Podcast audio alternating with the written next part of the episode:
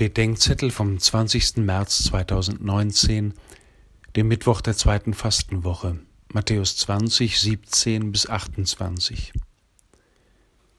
Nach der dritten Leidensankündigung bitten zwei Brüder Jesus, bei Matthäus ist es ihre Mutter, in der Vollendung der Welt die Plätze an der Seite Jesu zu bekommen. Jesus verweist sie auf den Weg dorthin, der erst noch mit ihm zu gehen ist auf den Kelch des Leidens und die Taufe des Eintauchens in den Tod.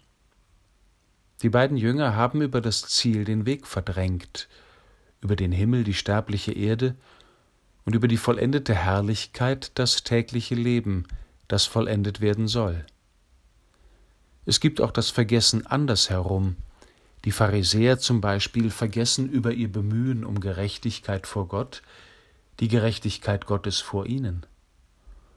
Und immer wenn für Menschen das eine alles ist, der Himmel oder die Erde, die eigene oder die Gerechtigkeit Gottes, erinnert Jesus sie an die jeweils andere Seite, damit sie in die Mitte kommen, dorthin, wo er ist. So geht es auch vielen Christen heute. Die einen verdrängen oder vergessen über den Himmel die Erde, die anderen, häufiger, über die Erde den Himmel. Die einen vergessen über Christus die Armen, die anderen über die Armen Christus. Die einen vergessen über die Gerechtigkeit die Barmherzigkeit, die anderen über die Barmherzigkeit die Gerechtigkeit. Die einen über die Heiligkeit in der Kirche die Verbrechen in ihr, und die anderen über die Verbrechen in der Kirche die Heiligkeit in ihr.